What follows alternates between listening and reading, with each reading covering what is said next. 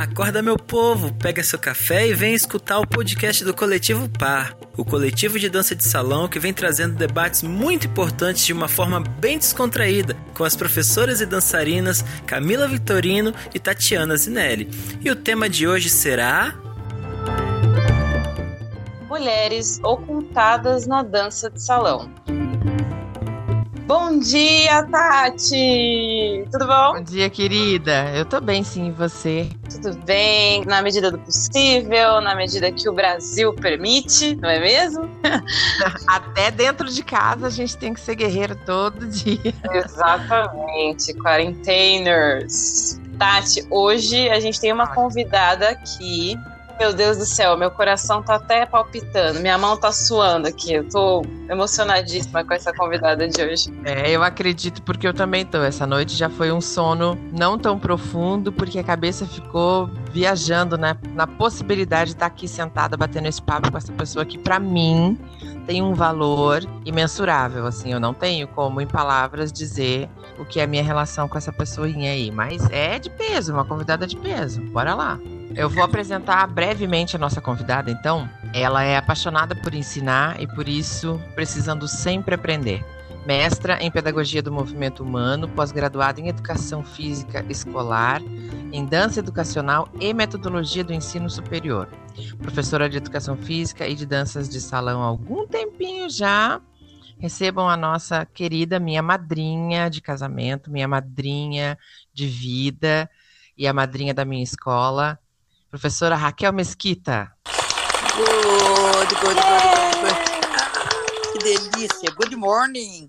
Good morning! E me lasquei, né? Me lasquei. As duas falando inglês e eu vou ficar aqui só no yes, aham. Uh -huh. Bora lá. Mas o Han também é uma linguagem universal, ela é uma linguagem universal e que nos permite alguns entendimentos, né? Que bom. Eu estou em Milbury, na Califórnia, e muito feliz de estar com vocês, com vocês mulheres, com vocês amigas, com vocês professoras de dança, com vocês pessoas que me são importantes, com vocês que estão fazendo um trabalho incrível de mão dadas com outras mulheres. Enfim, bom dia. Bom dia, Raquel. Muito obrigada por você estar aqui hoje com a gente. E acho que a gente pode começar já com as perguntas, né, Tati? O que você acha? Sim, acho que a gente já pode uhum. sentar a puia, como dizem aqui. É, posso falar uma coisa importante para mim? Pode. Claro. Eu achei muito legal é, vocês abrirem, né? É, espaço para que as pessoas possam fazer pudessem fazer perguntas, né? Porque eu acho que assim a gente horizontaliza bastante a conversa sem ter eu ou vocês, né, ou uma outra pessoa que possa estar com vocês, o poder verticalizado de das ações, é, das nossas verdades. E não é eliminando, nem não sei a palavra certa, desprezando, talvez, ou ocultando a voz de quem está com a gente, nos vendo nos ouvindo, na, na situação aqui, nos ouvindo. Muito bom, muito obrigada. E sabe, Raquel, eu não sei para Camila, mas para mim é um, é um. Eu ia falar um palavrão aqui, depois a Camila corta. Mas é um puta exercício para mim essa essa coisa de dar espaço também, sabe? A escuta ativa ela é, já é muito presente em mim, mas dar espaço, assim, vou abrir um lugar que eu poderia estar protagonizando para que outra pessoa possa vir aqui fazer parte disso, tem sido para mim um exercício muito importante, assim, e super valorizo o que você falou. E tem sido tem sido transformador para mim, assim, como profissional, como mulher, como pessoa, perceber isso que você falou, a importância e o valor, né? É outro valor quando a gente quando a gente agrega. Achei Bem, é, bem é, importante a tua colocação. Primeiro, muito obrigada. Acho que a gente sempre estabeleceu nossa relação. Desculpa. Assim, não é, Tati? E eu sempre uhum. acreditei nisso e, e lutei e luto muito para que isso aconteça também na dança de salão. Mas isso começa desde casa, né? A minha neta tem é. quatro anos e ela é hiperativa, é uma menina com necessidades especiais. A Isabela disse assim para mim: vovó, sabe por que eu gosto de você? Aí eu falei, não. Até falei não para querer saber, né? Ela disse, porque você deixa a gente falar. Isso foi, isso foi tão importante para mim, né? porque não adianta eu ter um discurso voltado para essa questão e não exercitar isso nas mínimas oportunidades que a gente tem com as mínimas pessoas no sentido de idade, né? Acho que você entende, não desprezando Sim. essa idade. Mas a criança com quatro anos perceber que o outro consegue escutá-la e deixa falar. Isso para mim foi um, uma vitória muito grande, porque eu estou sem trabalhar nesse momento, muitos de nós estamos, né? Então, essa prática diária dentro da própria casa é, nos fortalece bastante e fortalece o outro, né? Por isso que uhum. eu aplaudo a atitude de vocês. Vamos para a primeira pergunta, Cami. Raquel, uma pergunta da Carol, Carolina Montojos. Ela é bem participativa aqui nas nossas, nas nossas caixinhas, nossas perguntas. Ela diz assim: Como conseguiu se destacar num tempo onde a dança de salão era liderada por homens? Carol, muito obrigada. É preciso desabafar. Eu sou de 1950, então hoje eu estou com 71 anos. Vou fazer, mas para mim, como já viro o ano, eu já viro com a nova idade. Então, sendo uma menina nascida em 1950, eu nasci com toda a realidade oprimida que a mulher tinha nessa época. Né? Uma dependência muito grande é, da evolução do poder, do poder econômico, de todos os poderes é, do homem manipulando a vida das mulheres, que até então eram donas de casa. Então, minha mãe, é, inicialmente, fazia parte dessa desse universo, né? Mas minha mãe também tinha dentro dela um, uma, uma vontade enorme que as três filhas, ela tinha, teve quatro filhos, mas as três meninas é, pudessem enfrentar é, a vida delas de uma forma diferente. E ela sempre nos empurrou no sentido de ter que falar, falar dos sentimentos, dos ressentimentos, e ela nos encorajou muito. Então, eu cresci uma menina, uma adolescente, né, é, com, com essa característica.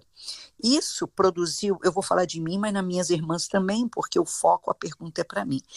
Isso gerou em mim uma uma, permanentes questionamentos, primeiro dentro da própria casa, né, e também dentro da escola. Tive a liderança é, de movimentos estudantis, né, na época, pequenos movimentos, não com a proporção que tem hoje. Então, eu sempre estive muito envolvida, fui presidente da Associação dos Jovens de Volta Redonda, então, construí a minha vida muito em cima disso. Então, fui trabalhar em universidades, meu comportamento não foi tão diferente. Mas, dentro da universidade, paralelamente, trabalhando e estudando, eu começo a fazer a dança de salão. Quando eu enfrento a dança de salão, é, desculpa, antes não estava enfrentando. Quando eu comecei a dança de salão, eu me deslumbrei com o aprender, né? Só que aquilo já me incomodava a forma como aprendia. É, porque muito influenciada pela, pelos conteúdos da universidade que a gente tinha, e eu dava aula de metodologias de ensino, então sempre me posicionei é, preocupada, mas até então não investindo nesse meu posicionamento que eu trazia, porque eu estava deslumbrada em fazer passos e descobrindo que eu era uma pessoa muito expressiva dançando, porque eu tinha a minha expressão.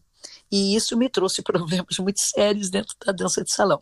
Bom, então, no momento em que eu comecei a dominar os passos, o dançar, e sabia que dentro da sala de aula, é, dentro da dança de salão, atravessavam questões contextualizadas, que deveriam ser contextualizadas, eu comecei a me posicionar, a falar na aula, a falar nas oportunidades que tínhamos em pequenas reuniões, em, em mesa de, de encontro de baile, e isso começou a incomodar não as pessoas, as mulheres, né, que a gente tinha sempre um papo mais aberto, mas aos homens que estavam dentro da, desses nossos encontros.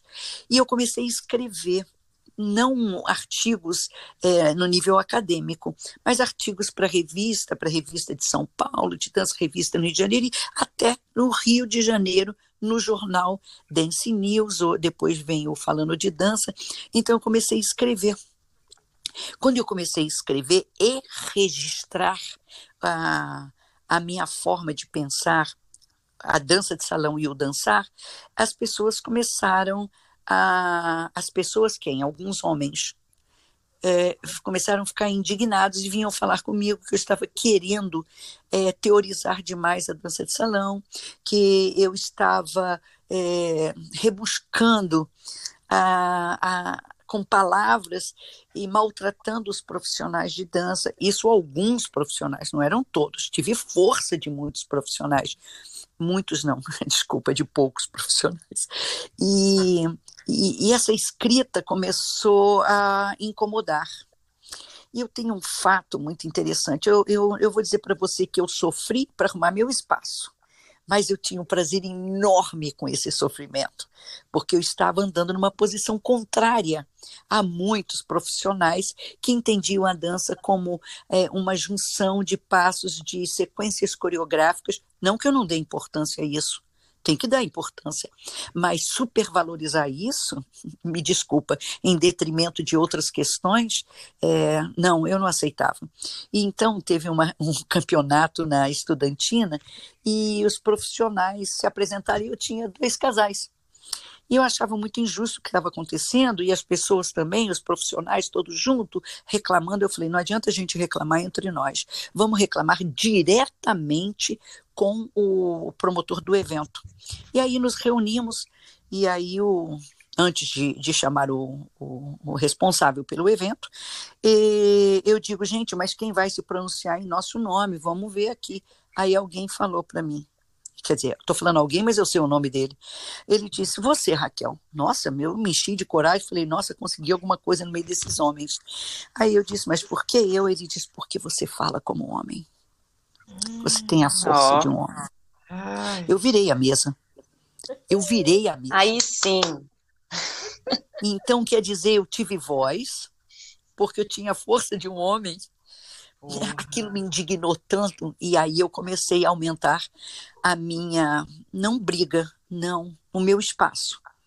Então eu consegui entender, não subestimando as sabedorias dos profissionais, os saberes dos profissionais, eu entendi que se eu falasse rebuscado, eu teria mais chances de estar com eles, no meio deles, mas ao mesmo tempo diferente deles, de alguns deles.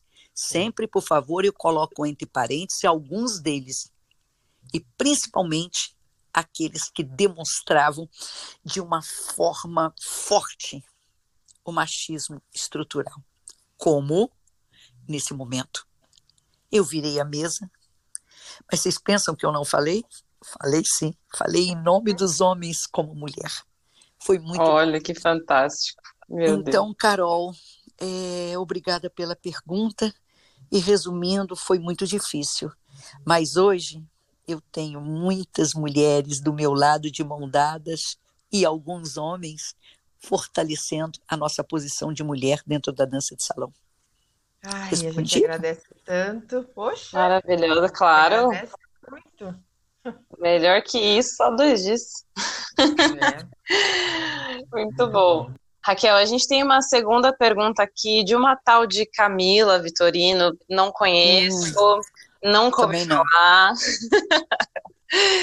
que é a Camila, ela pergunta assim: o que você diria para mulheres que se sentem ocultadas até hoje? É, eu, eu às vezes brinco com algumas algumas palavras que tal, não sei se vocês já ouviram. Eu digo que eu não sou fada e não sou foda. Eu não sou fada para bater a varinha e falar, plim, é assim. E não sou foda para é assim que se faz. Mas eu não tenho a solução. Eu tenho alguns caminhos, né? E dentre os caminhos é, necessários, eu aponto nesse momento para você, Camila, a necessidade de sujeitar-se mais nos processos onde você está envolvida, seja no processo como mulher dona de casa, na sua condição de mãe, na sua condição de professora ou aluna dentro da dança de salão. Para isso, a gente tem que fazer um exercício. Vou voltar na minha mãe, a minha sábia mãe. Ela dizia assim que ver bem não é ver tudo, é ver o que os outros não viram. Então, é essa capacidade de estar, você tem que aguçar essa sua capacidade de não ficar confortável com tudo que lhe mostram, que lhe apresentam com um ponto final. Eu acho que a gente tem que questionar questionar o professor, a professora de dança, questionar a dança, questionar um, um passo que está sendo me dado como. Eu acho que o passo tem que ter um padrão de movimento. Ele não precisa é ser padronizado, todo mundo dançar igual, fazer o passo igualmente. Né? Então, é, esses pequenos momentos em que você contraria a ordem, não para brigar, contrariar a ordem no sentido de ver outras possibilidades. Isso me ajudou muito. Eu não sei se lhe ajuda, mas um caminho é entender-se mais sujeito das suas ações. E no nosso caso especificamente de entrevista hoje, a nossa condição de mulher dentro da dança de salão. Né? É, uma vez um profissional num baile dentro, lá no baile do Rio de Janeiro, e no Sírio Libanês, ele chegou para mim e falou assim: Você não tem homem, não, Raquel? Falei, Como? Desculpa. É, porque eu tô achando que você é sapatão. porque você, você é muito engraçada. Você nunca parece com homem nenhum. Aquilo me indignou tanto Nossa. mais uma vez, né? fora outras indignações, né? Uhum. E o papo não termina aí não, viu? Mas deixa para lá, deixa ele quieto no lugar que eu o coloquei. Maravilhoso. Então, é, uhum. essa questão da gente se fazer presente, entendeu? E mesmo se fazendo presente nas aulas, na sua condição de professora de dança, de jornalista da dança de salão, mesmo assim, os homens ainda querem te colocar como objeto. Mais uma vez, me, per, me perdoe a minha insistência, alguns, maioria, da, dos homens da dança de salão. Então, para eu me projetar como me projetava, ter voz como eu me fazia presente nos lugares, eu tinha que ter um homem do meu lado para me dar estabilidade, para me dar projeção, para me dar segurança, enfim, para me dar o que eu não queria. Não queria homem, não gosto muito de homem, deliciosos, mas não nessa condição de eu objeto e ele sujeito eternamente. Então eu sujeitei-me mais e isso me permitiu me impor mais. Muito legal, Raquel, isso, porque eu vejo assim que a gente eu pelo menos, né, Camila, eu, te, eu mudei várias atitudes é, de um tempo para cá e desde que nós é, estamos como coletivo, eu tenho aprendido muito com as meninas, com a própria Tati, com. Imagina, com a Tati é todo dia que eu aprendo, né? Com as outras meninas do coletivo. E a gente realmente ter essa, algumas posturas mais combativas algumas vezes, que são necessárias, né? E que, coisas que antes eu não via, hoje eu já vejo também. Então, eu acredito que para essas mulheres que se sentem ocultadas até hoje, além de tudo isso que você falou, que, que realmente é, é essencial para, para refletir, essa mudança de postura talvez venha aos poucos, né? Mas ela é muito necessária, porque se a própria mulher não mudar a própria postura, ninguém vai mudar por ela. E eu Com vejo, certeza. eu vejo por mim mesma, assim, a, a partir do momento que eu comecei a mudar a minha postura, as coisas mudaram também. Então, acho que para essas mulheres é, é, essencial, se alguém se sente assim até hoje, né? Uma mudança de é, postura mesmo. E isso traz um problema. Uhum, né? dentro do espaço, dentro do espaço sim. do dançar a dois, né? Ele traz vários problemas porque. Alguns profissionais acreditam que nós, que nós possamos estar contra eles. Não, nós estamos querendo somar com as nossas experiências, com os nossos olhares, é, possibilidades melhores para a dança de salão. Então, eu não me coloco contra, embora muitas pessoas me percebam assim e me respeitem, muitos respeitem por vários motivos, mas muitas pessoas dentro da dança de salão respeitam por medo, então para mim não é respeito. É, disse, ah, Raquel, você não tem papa na língua. Não. Tem vezes que eu bato forte, tem vezes que eu arrumo uma forma de falar que doa, doa menos, e nem sempre estou falando para machucar o outro para oprimir o outro. Não, mas é como se nós pudéssemos ampliar a visão turva que a gente tem é, dentro da dança de salão, né? Porque nós focamos por muito tempo a dança na construção da questão técnica expressiva do movimento e não do movimento em torno do dançar, em torno da dança de salão. É disso que eu acredito e mais uma vez eu digo, não coloquem ponto final no que eu falo. Coloque um ponto de interrogação, coloque uma exclamação, coloque reticências, coloque vírgula, porque eu não tenho a palavra final. Eu tenho um posicionamento e luto por eles. Por ele, ou por eles, né? Quando mais de um, com certeza. Um dia eu estava num congresso de bolero, que a Tati estava também, no Rio de Janeiro, e sentou um profissional perto de mim e disse: Raquel, você vem amanhã aqui no evento, né? Eu falei: não, estou pensando em vir sim. Aí ele disse: posso te pedir um favor? Eu, claro. Aí ele disse: não assiste minha aula, não. Eu falei: eu não assisti. Agora que eu vou assistir. claro. Aí ele disse assim: ah, porque você me inibe com o seu saber. E aquilo ali me alertou. Eu tenho que começar a estar com as pessoas é, é, evitando inibir, para que elas possam se aproximar e a gente possa conversar mais. Então, eu comecei também a mudar minha estratégia de ataque, hum. ou minha estratégia de conciliação, hum. ou minha estratégia de aproximação. Né? Então, mas tem algumas pessoas que eu não tenho mais paciência. Eu tenho respeito, mas não tenho muita paciência para ficar falando com elas porque elas não estão escutando e eu tô lá, blá, blá, blá, blá, blá, blá, blá, blá, blá, não. Eu tinha um professor de sociologia, Valdir BD, incrível. Ele falava, Raquel, o negócio é o seguinte, é, mas ela, ele não falava da minha atuação, ele falava da atuação de pessoas que pensam querem pensar diferente, ter uma luta qualquer. É, a gente tem uma bandeira, né? Então, ter uma bandeira, é, o coletivo Par é uma bandeira, vocês são bandeiras dentro da dança de salão. Então, é alguma coisa que a gente pensa. Então, essa é a nossa bandeira, que tem símbolos, que tem cores diferentes, né? Mas ele. Então, ele dizia: essa bandeira normalmente está num mastro, porque ela tem, ela tem que ser mostrada. Vê, algum fato que acontece no nosso país de luto, ou de alegria, ou de conquista, a bandeira nacional é hasteada e cantada e o, essas coisas todas que nós sabemos. Então, é, você tem a sua bandeira, você tem que lutar pela sua bandeira, pelo que você acredita. Mas o mastro é muito prejudicial. Porque se você chega com a sua bandeira aberta num mastro, você vai sofrer muito. Aí eu falei, mas como agir? Eu, eu aluna, né? E os outros alunos conversando também. Não quero colocar a minha pessoa em primeiro plano, mas não, conversa nossa. E aí, então, ele diz: Posso dar um conselho para vocês? Eu, a gente querendo conselhos. Dobra sua bandeira, tira do mastro. Aonde houver oportunidades, você abre um pedacinho da bandeira Mostra para aquela pessoa qual é a sua bandeira.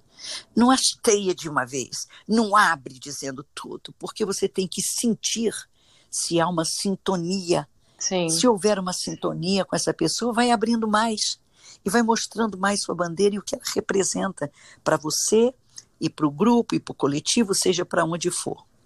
E o mastro, posso falar de verdade aqui sem problemas? Claro. E o mastro enfia no cu de quem não entende. quem não quer entender. Entendeu? Então a situação é essa. Então tem alguns lugares que eu já não falo mais nada. Tem algumas coisas que eu parei, parei de falar. Né? Uhum. Mas eu não. Esse meu problema é muito sério, mas eu ainda falo. ontem, ontem ou antes de ontem, sei lá, eu liguei para um amigo me posicionando, mas reclamando tanto. E ele falou: Ok, Raquel, você venceu. Ai, que delícia. É mole, não. Sonho. não é mole, não.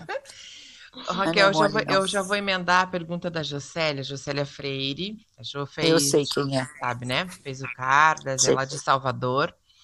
Ela, eu, na, na, verdade, já já tá, já tá meio respondida, mas eu vou trazer aqui para você complementar.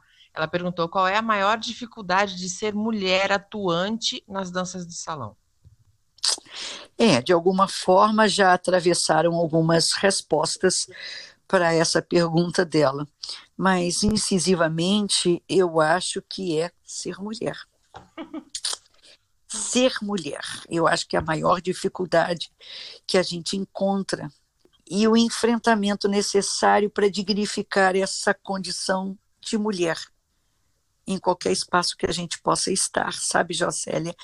Porque com tudo que eu já conquistei dentro da dança, de ser ouvida pelas pessoas, de ter tantos parceiros, meninos, homens, é, junto comigo para tantas coisas que eu consigo fazer, que conseguimos, porque eu nunca estou sozinha, é, que a gente consiga todo esse espaço. É preciso, por muitas vezes, você se fazer de desentendida, para que o outro entenda o seu poder. Não sei se fica de uma forma incoerente essa, essa, esse posicionamento, mas é isso. Às vezes eu faço cara de paisagem para manter a minha condição de mulher dentro do, do, do que está acontecendo. Né? Faço cara de paisagem, mas vou plantando minhas árvores, eu vou colocando o ar numa velocidade que me interessa, ou interessa ao, o que eu estou lutando, o que eu estou querendo, é, me interessa é, nessa paisagem, eu vou construindo a estação do ano que eu quero, eu vou, então eu estou fazendo cara de paisagem para ganhar espaço. Mas não tenha dúvidas que eu estou fazendo a minha paisagem para mostrar às pessoas o que eu penso, o que eu acredito, e mais uma vez, o que eu acredito não tem que ser a verdade absoluta, né? Mas eu faço questão que seja uma das verdades, para que as uhum. pessoas reflitam sobre, sobre o que está acontecendo, né? Eu tive ah, exemplos assim das crianças me ensinaram muito, eu acho que foi com quem eu mais aprendi. Nós estávamos num evento e a mãe chegou e falou assim: Nossa, Raquel, você é muito louca, você é muito louca. Aí a criança, em minha defesa, com os 10 anos de idade, disse: Não, ela não é louca, não é louca da loucura que você está pensando, mãe. Ela é uma pessoa feliz. A mãe falou: que, que adianta ser feliz? Louca também é feliz. aí aí ela, ela virou e disse assim: Mas então, mãe, ela é feliz porque ela faz o que ela quer, o que ela acredita, mãe. Você nem acredita nas coisas que você faz? Eu fiquei Toma. olhando ali, eu fiquei olhando aquilo ali e pensei, Senhor do Bom Fim, cuida dela e de mim. Porque não teve saída, eu fiquei quieta, fazer o quê? Então, a, as pessoas percebem a gente, como a gente está atuando, o que a gente está fazendo, o respeito que a gente merece, mas para isso você tem que se posicionar. Então, ser mulher dentro da dança de salão já foi muito mais difícil do que é hoje. Muito mais difícil. E eu falei com a Tati outro dia, a velocidade como nós mulheres nos organizamos para estar nessa pandemia de uma forma muito mais rápida do que os homens. Não que eles não estejam fazendo, mas nós formamos grupos e eles continuam em atuações, muitos deles isolados. Então, isso faz uma diferença muito grande. A mulher tem uma sensibilidade muito grande. Não são todas as mulheres, mas mulheres têm sensibilidades que nos aproximam muito rapidamente e nos tornam cúmplices. Então, a gente, para enfrentar qualquer realidade, a gente tem que ter cumplicidades. A nossa bandeira tem que ser aberta devagar para que a gente mostre, mostrar para todo mundo que ela existe. Raquel, vai demorar ainda é, um tempo. Eu tenho uma outra pergunta, só que essa é uma pergunta minha mesmo. Você acha que o, o mercado da dança de salão está se modificando? Que a gente está conseguindo chegar nesses espaços? Que eu, eu sinto que sim, mesmo que lentamente, mas eu queria saber de você. Isso aí. Eu ia dizer que lentamente. Hoje nós temos profissionais mulheres chegando nos lugares, poucos, dando aulas sozinhas. Nós uhum. temos mulheres apresentando seus trabalhos de diferentes níveis, mas eu quero falar os estudos, projetando mulheres jornalistas falando da dança de salão, É, nós temos mulheres dentro da sala de aula buscando modificar a forma como ensinam, então eu acho que é um, tem sido um trabalho lento, mas nós estamos conseguindo. Eu tenho uma coisa para falar muito importante. Há tempos atrás, eu admiro muito essa mulher que eu vou falar. Ela, ela nem sabe da dimensão. Já falei para ela, não que ela não tenha entendido, mas ela não supervalorizou. E nem é preciso supervalorizar, porque eu falei, ó, oh, Raquel, você falou. Não. É a Renata Peçanha. Essa Renata, há tempos, que quando ela começou, ela era a Renata do Adílio. Uhum. Então, o comentário é: ah, quem vai? Vai, vai Zezinho, vai é, Mariazinha, e vai Renata do Adílio também vai. Aquilo me incomodava, que aquilo me fazia um mal, porque que ela tinha que ser do Adílio, né? É, de alguma forma, o trato deles, o contrato deles podia ser de e do, isso é um direito deles.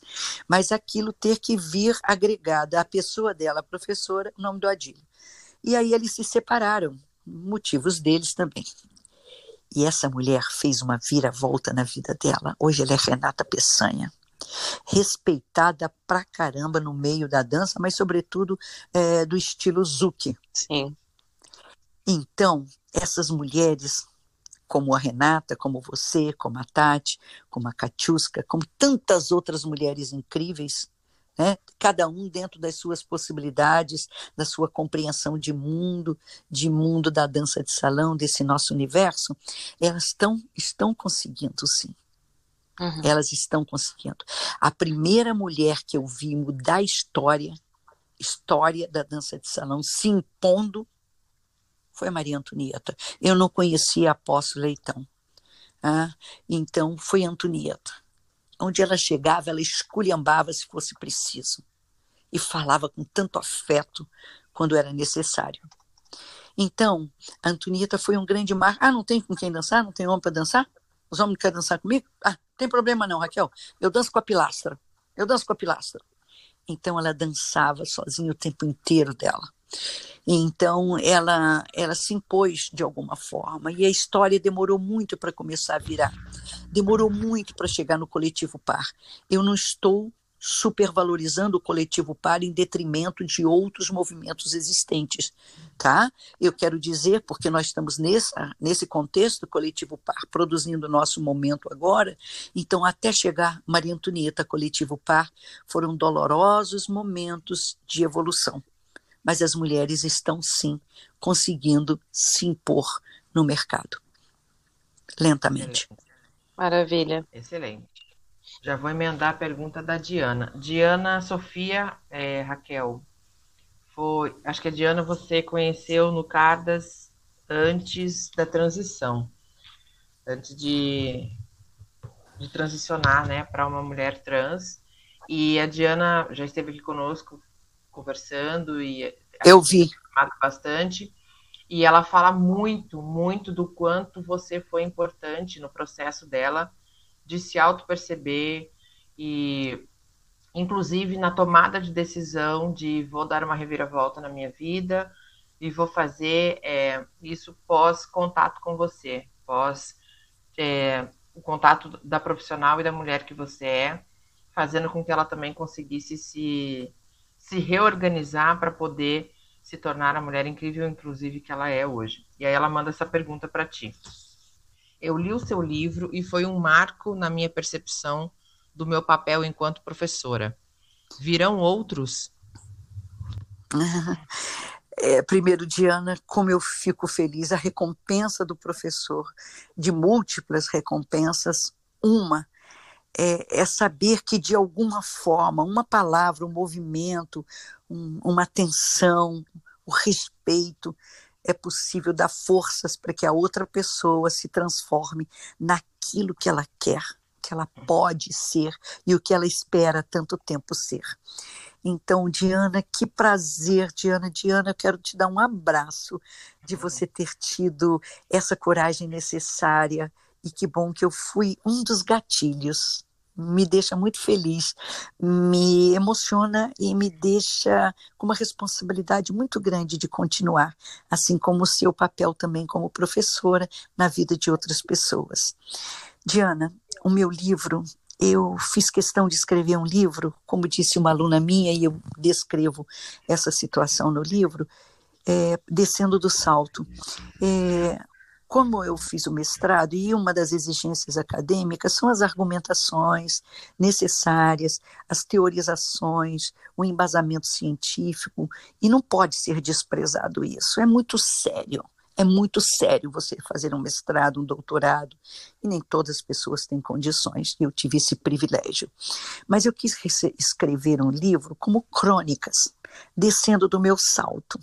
Descendo do salto, porque eu fiz questão de começar todos, todas as histórias mostrando a minha dificuldade de ensinar e o quanto que os meus alunos me ensinaram com as alternativas que eles tinham. Isso me fez muito bem, Ontem eu até tive participando, participando não, desculpa, mentindo isso, vendo um filme, um, tô maluca, vendo um vídeo onde a menina tem o meu livro como base essa semana, né, que acabou, para as histórias que ela conta e que ela aprendeu dentro do livro. Esse livro, ele tem o compromisso de mostrar ao professor que as nossas histórias com os nossos alunos podem nos ajudar muito e muito significativamente a mudar ou transformar alguma coisa na prática pedagógica ou na nossa prática é, de pessoa com a gente mesmo. Então, eu, se fosse escrever um outro livro, no momento eu não quero escrever nada, quero nada nesse sentido. Estou passando um momento muito difícil, sabe, Diana? Muito difícil, eu comigo mesmo, é, diante, longe do meu país, longe das coisas que eu gosto de fazer. Bem verdade que a pandemia restringindo um pouco, né, Diana? Mas longe do meu projeto social, mas em compensação, muito feliz, porque eu estou perto das minhas netas, eu estou perto da minha filha, tentando ajudar o que for possível, e a gente sempre precisa. Mas se eu fosse escrever hoje um livro, eu escreveria sobre a minha relação com as minhas netas e, e permitindo que isso chegasse às, às nossas aulas de dança de salão, né? Ou de educação física escolar, que é minha outra grande paixão. Então, no momento, Diana, eu não quero. Eu estou tentando saborear mais o livro que eu escrevi, que é Aprendendo com Eles, meus alunos. E a minha aluna de eu, gente, eu vivi coisas incríveis com essas crianças. E a minha aluna de 11 anos, eu acho, falou: Raquel, esse nome do teu livro não está bom, não ficou bom. Eu falei: por quê? Ela falou assim: porque você tinha que ter. É, não é essa palavra que ela falou, mas né, o, o alcance é comercial. Né? Ela não falou essa dessa maneira, mas a, o foco era esse. Eu falei: mas por quê? Porque você tinha que escrever assim, aprendendo com eles você põe meus alunos, só professor vai querer comprar. e quando você põe aprendendo com eles, sabe o que acontece? É, as pessoas ficam assim, não, o que, que ela aprendeu com eles, né, com os homens? E, então, Olha, meu Deus incrível. do céu, como é que as crianças podem fazer uma reviravolta dessa? Então, é, a gente leu algumas histórias com eles, eles riram, porque muitas das histórias eram deles, né? E foi muito interessante. Então, Diana, Obrigada por você me incentivar de alguma forma, me perguntando quando eu vou escrever outro livro. Mas no momento, é, eu estou parada junto com a pandemia, no sentido de dessas minhas imposições comigo mesmo. Ok? Mas vou continuar escrevendo pequenos artigos para, de alguma forma, chegar às pessoas e tenho feito isso. Estou escrevendo um livro agora, mas de parceria. Mas não estou escrevendo, estou imaginando o livro, que é sobre aulas de danças nas escolas, porque eu acho que a dança nas escolas é um conteúdo fantasma. Ela só aparece nas festividades, mas como sistematização de conteúdos Zero. não existe. Estou pensando, tá? Mas eu quero escrever um livro sobre a minha vida com minhas netas aqui e, e esse sobre a dança nas escolas. É isso, Diana. Beijo. Obrigada. E que bom que você se encontrou. Que delícia. Muito bom. Raquel, para a gente encerrar, nós temos a última pergunta que é da Valéria Orrai, Orria. E, A do Japão. e a pergunta dela é bem interessante. aquela pergunta de um milhão de dólares, hein? A pergunta dela é a seguinte: Como aplicar a sororidade? Exigindo respeito do outro, exigindo respeito do outro e respeitando-se. Uhum. Eu fecho assim. Nossa Senhora. Porque não é possível, uhum. não é possível a gente continuar nessa condição, nessa subcondição, em qualquer lugar, mas eu vou dizer, apontando o dedo para o mercado de trabalho. Eu acho que é exigindo respeito, mas, sobretudo, respeitando-se, para chegar de frente em todos os lugares que a gente possa estar. É isso. É isso aí. Valéria, ai, como eu gosto também de ver suas postagens, sabia? Gosto muito, ela faz um trabalho incrível. Verdade. Ela luta com o forró numa terra de olho apertado. Vamos em frente. Eu quero. Eu tenho escrito muito assim, em frente, junto, do verbo enfrentar, e em frente, no sentido do caminho que a gente tem que ter. Então, os caminhos que a gente abre, é preciso muitas vezes escavadeira, às vezes somente uma pá para tirar um pouco de, dos problemas existentes, às vezes um chute numa pedra já abre um caminho para a gente também, mas eu acho que o nosso momento ainda é muito de escavar, escavar muito, e esse escavar no sentido também de pesquisar o que já vivemos, mas, sobretudo, colocar um olhar de determinação e esperança no que nós vamos poder vir a ser. Ainda não somos dentro da, do meio da dança uhum. de salão, né? Não somos a mulher que deveríamos ser mas estamos tentando, estamos com uhum. coragens. Eu vejo que nós estamos com múltiplas coragens. É, e está muito gostoso isso, está muito tá gostoso. Tá o time está cada vez é, mais forte. É. Cada vez mais forte. Eu acho que a união é, literalmente faz a força, né? Acho que a sororidade tem muito a ver com união. É a união que eu estou dizendo do respeito, né? Na condição do é. respeito. Exatamente. E não é fácil. Mas... Até entre nós não é fácil. Uhum. Então é, claro. Mas é claro. é necessário. Com certeza é necessário. É, eu quero mais uma vez deixar muito claro, não para vocês, mas para as pessoas que estão nos ouvindo, que nós não estamos contra os homens. Exatamente. De maneira nenhuma. De maneira nenhuma. Uhum. Né? Mas muitos homens profissionais da dança de salão me desprezaram muito como na voz de um professor. É bom você não fazer mais parceria comigo dando aula, porque eu preciso de pernas e não de uma mulher com cabeça. Nossa. Eu falei, enquanto você estiver dando aula para pernas e não para um corpo inteiro, é bom que as pessoas lhe conheçam e saibam quem você é. Você respeita pernas. Uhum. Eu não respeito a cabeça de ninguém. Eu respeito o ser humano que tem pernas, tem cabeça, tem coração, tem indignações, tem sofrimento, tem alegrias. Que isso? Né? Então eu não servia mais para ele porque eu era muito cabeça. E que bom, Sim. né? Mas a minha, é, mas eu vou dizer uma coisa para vocês, segredo, hein, que fique entre nós, danço mal pra caramba. Muito bom. Ai, Ai bom. meu Deus, que delícia papo gostoso. Raquel, muito, muito obrigada por ter passado esse pedacinho da manhã aqui conosco. Para nós, manhã, para você de madrugada, aí onde você está. É, é, sempre uma delícia, é sempre uma aula, é sempre um aprendizado te ouvir. E eu recomendo muito sempre, sempre, sempre para as pessoas que conheçam você, conheçam o teu trabalho. O teu trabalho é lindo, ele dignifica muito a nossa profissão mas conhecer você, a pessoa da Raquel, porque é impossível a gente ficar indiferente depois de ter você passando pela nossa vida. É, é impossível, tá. não tem como é, você tocar a nossa, a nossa existência e isso passar de forma desapercebida. Eu sou muito grato por você na minha vida, muito mesmo. Tati, muito obrigada.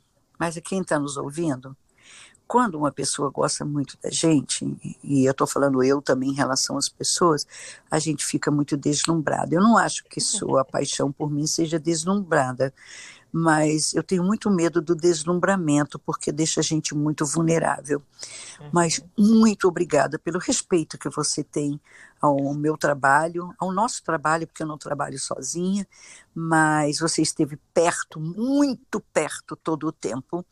E Curitiba, a sua academia, os seus alunos foram pessoas que sempre ajudaram muito os nossos projetos sociais.